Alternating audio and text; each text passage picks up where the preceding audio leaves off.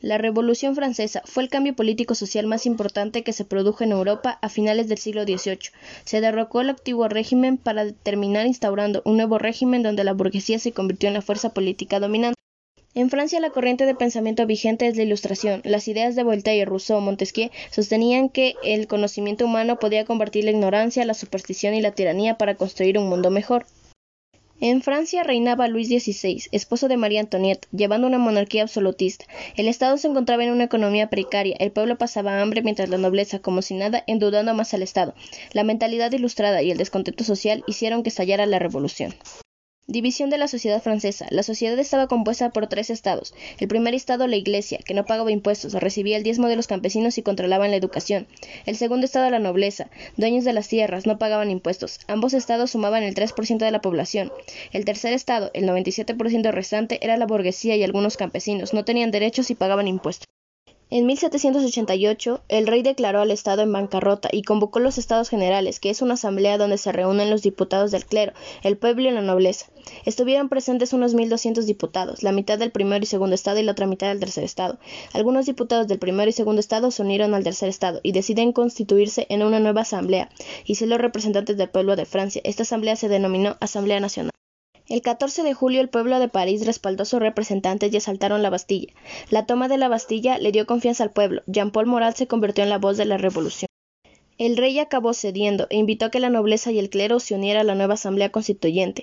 Las labores de esta fueron la declaración de los derechos del hombre y del ciudadano, la supresión del feudalismo, apropiación de los bienes de la iglesia, constitución de civil del clero, la libertad de prensa y la redacción de una constitución. En 1791, la Asamblea Constituyente consigue aprobar la Constitución y en ella se establece que la soberanía reside en la nación y ya no en el rey. El 10 de agosto de 1792, la Asamblea convoca elecciones con el objetivo de configurar por sufragio universal un nuevo Parlamento, la Convención Nacional.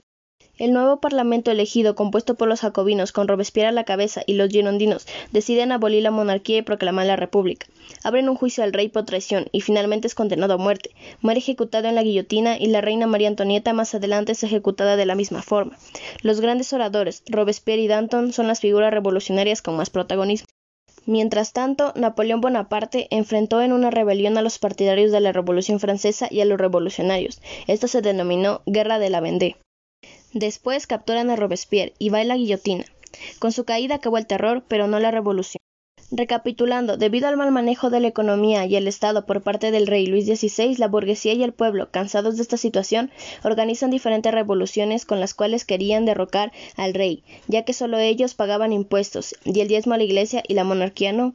Luego de algunos años de protestas y revoluciones consiguieron crear una asamblea constituyente, la cual estaba liderada por un grupo de hombres ilustrados que deciden abolir la monarquía y proclamar la república, y también la muerte del rey y posteriormente la reina. Durante este periodo entre 10.000 y 40.000 personas fueron ejecutadas, por tal motivo se lo denominó reinado de terror. Luego Napoleón Bonaparte enfrentó en una rebelión a los partidarios de la Revolución Francesa y a los revolucionarios. Esto se denominó Guerra de la Vendée. Finalmente, en 1795 se promulgó la nueva constitución que volvió a los principios de la constitución monárquica de 1791.